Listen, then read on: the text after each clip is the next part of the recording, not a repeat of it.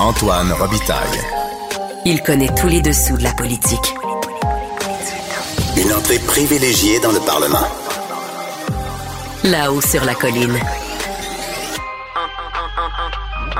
Antoine Robitaille. Jour de chronique consti. On s'érotise une question constitutionnelle à la fois. La traduction constitutionnelle. La question constitutionnelle. Bonjour Patrick Taillon. Bonjour Antoine. Notre chroniqueur constitutionnel et accessoirement professeur de droit à l'Université Laval. Très heureux de t'avoir en studio, Patrick. Un grand plaisir Toi d'être en qui es à l'étranger depuis euh, plusieurs mois. Oui, oui, depuis, euh, depuis l'été dernier. Puis, Ah, les euh, universitaires en sabbatique, c'est mais- ça? hein? En dispense d'enseignement. Oh, pardon. On travaille quand même, mais oui, c'est une grande chance, puis je suis content de revenir et euh, j'espère qu'après ce sabbatique, on va se revoir en studio plus souvent. C'est ça, parce que la sabbatique n'est pas terminée. Là. Non, non, quand même. Non, c'est ça. Quelques mois encore. Oui. Et nous voilà repartis, je dirais, euh, pour euh, introduire notre sujet d'aujourd'hui. Comme en 2007 et en 2013, on reparle de religion, de culture religieuse au pluriel et d'accommodement raisonnable. Oui, ça nous rappelle que, euh, oui, la loi 21 est peut-être en train d'établir un, un équilibre puis une, forme, un équivalent de la paix linguistique, mais appliqué à, à ces questions de vivre ensemble, Oui, oui. de- des religions. Mais qu'en même temps, le débat sur la laïcité, c'est pas juste la question de savoir euh, s'il faut interdire des signes religieux chez des personnes en autorité. Euh, il y a d'autres dimensions à ce débat-là et celui sur les lieux de prière montre que sans une vision globale de c'est quoi la laïcité, ben ça va finir par nous rattraper. Et euh, là-dessus, je suis un peu inquiet. là. Je sais qu'il faut distinguer ici. Rappelons un peu le débat. Là. Oui, Euh, ben on a euh, on a des écoles qui soudainement ont des demandes nombreuses pour euh, des lieux de prière durant les, les heures de cours, ben, en tout cas sur les lieux de l'école. Euh, on a une réaction ministérielle qui, dans un premier temps, on va la, la qualifier de axée sur une logique d'accommodement Oui. et d'encadrement, mais d'accommodement. Bernard Dréville qui dit faut s'il y a des locaux de prière, il faut qu'ils soient disponibles pour tout le monde. Ouais, exactement. Puis Et ensuite, il change d'idée. euh, le lendemain, on est dans une logique d'interdiction. C'est ça. Et euh, je pense que là-dessus, il faut distinguer le fond des choses, qu'on pense qu'il est, ce qui serait politiquement opportun. Mais il faut aussi intégrer dans notre analyse les contraintes juridiques qui s'imposent à nous dans le système canadien. On en fait partie. Puis le système canadien, la jurisprudence canadienne, elle vient avec euh, un certain nombre de, elle, elle met dans la, roue- euh, elle met des bâtons dans nos roues. Elle nous, ob- elle nous oblige à certaines obligations. On peut pas penser la solution des, des- de la prière à l'école sans intégrer le fait qu'il y a, qui, qui nous attend dans le détour un juge canadien qui va dire vous ne pouvez pas échapper à votre devoir constitutionnel d'accommoder. Hmm. Et là, là-dessus, ben, le choix du mot interdire, c'est peut-être un mot euh, politiquement euh, Clair. opportun, Ouais. clair, mais sur le plan juridique, ça va poser problème. Euh, Surtout que l'obligation d'accommoder, c'est déjà dans la loi 61 de Stéphanie Vallée. Oui, oui, oui, tout à Sur fait. les accommodements Tout à fait. raisonnables. Il y a comme un choc entre la loi 61 du gouvernement Couillard, qui, disait euh, par ailleurs que le visage couvert, c'est interdit dans les euh, services publics, et la loi 21, qui est la loi sur la laïcité de l'État. Et quand on a adopté la loi 21, on a un peu intégré une partie de la loi sur la neutralité, on l'a un peu réadopté, mais effectivement, les relations entre tout ça sont assez complexes. Et donc, il y a un besoin de voir le problème, euh, le défi que posent ces demandes de lieux de prière, ces, demandes d'accommodement. Euh, il, va y avoir un, un fardeau pour le gouvernement de prouver qu'il y a une volonté d'accommoder et que c'est trop excessif de le faire, que c'est pas toujours possible. Contrainte excessive. Oui, c'est ça le terme qu'il faut utiliser. Alors, C'est les mots qu'il faut utiliser pour convaincre un juge qu'il n'y a pas d'accommodement. oui. Alors, c'est quoi les conditions qu'on pourrait inventer euh, un peu pas sur les heures de classe? Euh, mais en même temps, les écoles prêtent déjà leurs locaux la fin de semaine, le soir, on les loue. Est-ce qu'on va se mettre à dire euh, non, euh, ça on loue pas s'il y a une dimension religieuse, on loue seulement pour des trucs culturels, sportifs? Donc, est-ce que en dehors les heures de classe, c'est la même chose? Est-ce qu'on pourrait pas dire euh, jamais, on prête jamais de locaux si ça se fait au détriment des besoins de l'école pour ses missions, sa mission éducative et parascolaire? Là, il resterait pas beaucoup de situations. C'est rare que les, les écoles ont des locaux en extra. Ouais. euh, ça permettrait de montrer qu'on n'est pas fermé à l'accommodement, mais que c'est pas évident d'y accéder. Euh, toujours dans la langue officielle et commune de l'école. C'est quand même un enjeu important pour le vivre ensemble.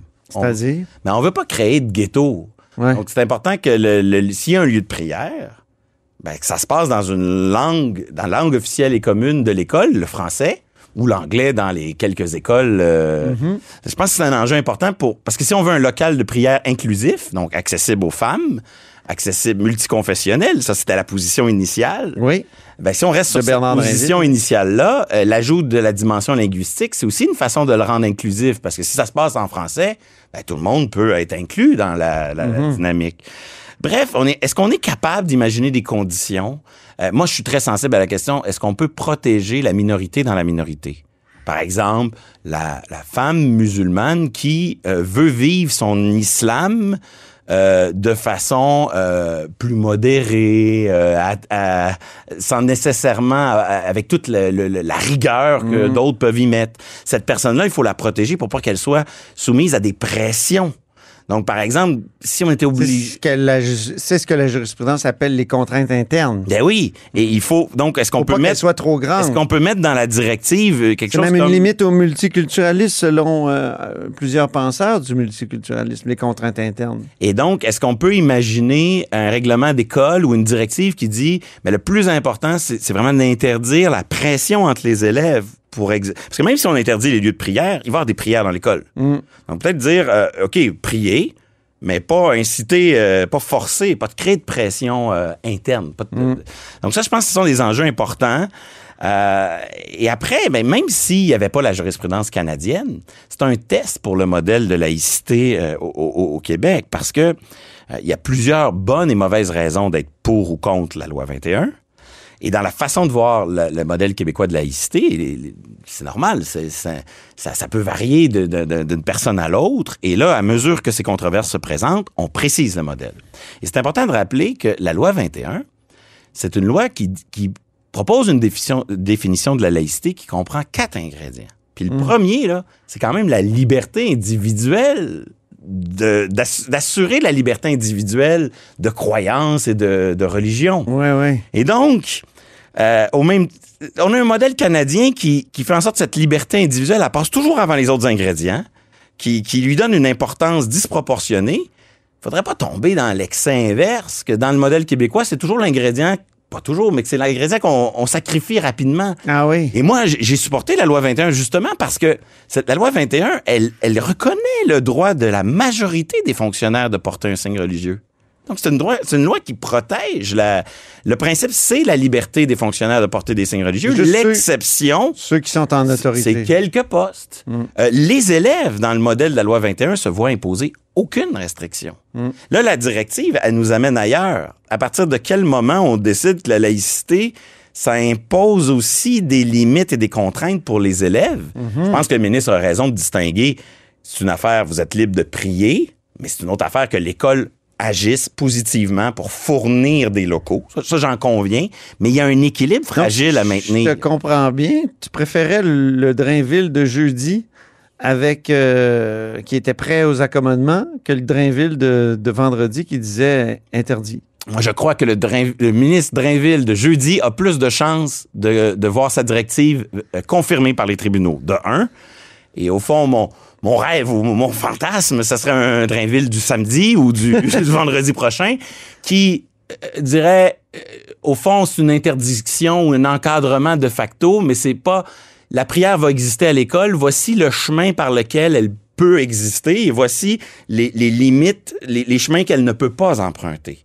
Et, et donc, de, davantage penser ça euh, sur un, Donc, une un encadrement. On l'a pas vu encore, le texte de la directive. Oui. là. Donc, c'est ça. Et- Cette directive-là devrait être faite de ce que tu dis. Bon, et là, ça nous amène sur un terrain technique, Antoine, mais c'est Ouais. très intéressant. Ah bon? OK. Pourquoi une directive? Qu'est-ce que ça vaut une directive? Puis Qu'est-ce que ça a comme conséquence de faire une directive? Le gouvernement pourrait faire une loi sur les lieux de prière dans les écoles. Pourquoi fait-il ce choix?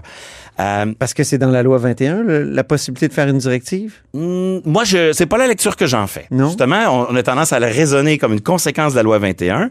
Tout ce que la loi 21 nous dit sur cette controverse-là, c'est qu'elle garantit le droit des élèves à des institutions publiques, des institutions d'enseignement neutres sur le plan religieux. Mais ça ne dit rien de la façon de le concrétiser, ça. Ouais. Et ça dit aussi qu'il y a une liberté individuelle de, de croire. Puis les, et les élèves n'ont pas de contraintes. Et donc, la directive, moi, ce que j'en comprends, c'est qu'elle va être prise en vertu de la loi sur l'instruction publique. Et et il faut comprendre qu'une directive existe que parce qu'il y a une loi qui, si elle a, en tout cas, si elle a des dents, si elle a une force contraignante, cette directive-là, c'est parce que la loi l'autorise. Et donc, quand elle sera contestée, on va contester aussi est-ce que la loi permet l'adoption de cette directive-là? Alors, le gouvernement se retrouve dans une drôle de dynamique parce qu'en procédant par directive, euh, ça se peut que ça devienne un argument de contestation, le mauvais, Ah. un choix de procédural discutable. OK. Mais en même temps, c'est intéressant parce que ça place le débat un peu en dehors de la contestation sur la loi 21. On va débattre de la directive et non pas de la loi 21. Exemple de question. Est-ce que la dérogation qui existe dans la loi 21 protège la directive? Moi, j'aurais tendance à répondre que non. Parce que justement, c'est c'est pas le même fondement. On est dans la logique de la loi sur l'instruction publique. Elle, elle ne contient loi, là, pas. ouais. Fait qu'on pourrait se retrouver dans une dynamique où, si le gouvernement persiste avec sa directive, il, il serait dans une dynamique où il dit, moi, je lance ça, euh, les tribunaux évaluent ma directive, il n'y a pas de dérogation là-dessus. Et là, ça serait un bon test pour la, non pas pour la loi 21, mais pour la politique québécoise de laïcité. Si les tribunaux ne veulent pas de cette directive, n'aiment pas son contenu, il restera une carte dans la- le jeu du gouvernement, soit celui d'introduire le contenu de la directive, mais cette fois dans une loi qui pourrait comporter une dérogation. Ah. Une autre dérogation. Alors, c'est intéressant parce qu'on retrouve au fond des, des, des- des débats qu'on a déjà vécus. Est-ce que c'est mieux de laisser les tribunaux se prononcer, avec l'avantage que ça, que ça a, mais aussi des inconvénients? Ça veut dire qu'on s'embarque peut-être dans un débat de 2, 3, 4, 5 ans sur les lieux de prière, avec les effets pervers que ça a, de polarisation, etc. Et on sait qu'il y a beaucoup de nobles et de moins nobles raisons d'être pour la laïcité. Et parmi les raisons moins nobles, c'est parfois un peu l'électoralisme, le goût de de- d'antagoniser certaines parties de l'électeur par rapport à d'autres. en ce moment-là. ouais. C'est pour ça que moi, je, je préférerais une solution à court terme qui soit le, le plus qui ait le plus de chances de, de mettre fin véritablement au débat. Même si c'est peut-être trop euh, exigé, mais, mais je pense que le, le, le- gouvernement, puis le, le tweet du premier ministre en fin de semaine s'inscrit un peu dans cette dynamique-là, do- doit, à mon avis, apprendre à cultiver les raisons les plus nobles de, de son modèle de laïcité et s'éloigner de, de raisons, de motifs et d'arguments parfois un peu plus euh, centrés sur euh, la satisfaction de la majorité. Ah oui. Euh, la laïcité, c'est pas nécessairement parce que c'est comme ça qu'on vit au Québec. Oui, c'est son argument. C'est peut-être euh, aussi parce que c'est comme ça qu'on veut vivre ensemble demain. Ouais. C'est peut-être parce que c'est comme ça qu'on va arriver à vivre ensemble. Donc, un argumentaire un peu plus tourné vers la laïcité comme instrument de tolérance, de pluralisme, de coexistence. Puis justement, les De volets- convergence? de convergence, puis un- un- une convergence culturelle, puis un- une manière de, de, de justement encadrer et permettre la liberté de, religion plutôt que euh, manière simplement de la restreindre. Et, et je, et je termine là-dessus, mais on se rappellera que dans le jugement de première instance sur la loi 21, le juge Blanchard là, a défini de façon assez euh, déplorable la laïcité comme étant l'anti-religion. Oui. Mais ça, c'est une idée de la laïcité qui est très véhiculée chez les opposants comme chez ceux qui supportent euh, la laïcité. Il faut sortir de cette définition-là, car ça, C'est ça... c'est pas bannir le religieux. Non, non, ce n'est. En tout cas, si c'est ça occasionnellement, parce Ouais. que euh, de façon marginale, il y a des interdictions qui viennent avec ça, ça, ne peut, ça ne peut pas être que ça. Il faut cultiver la dimension positive. Très bon mot de la fin. Merci beaucoup, Patrick Taillon. Merci de ce passage en studio. Un grand plaisir. Je rappelle que Patrick Taillon, c'est notre chroniqueur constitutionnel et accessoirement professeur de droit à l'Université Laval.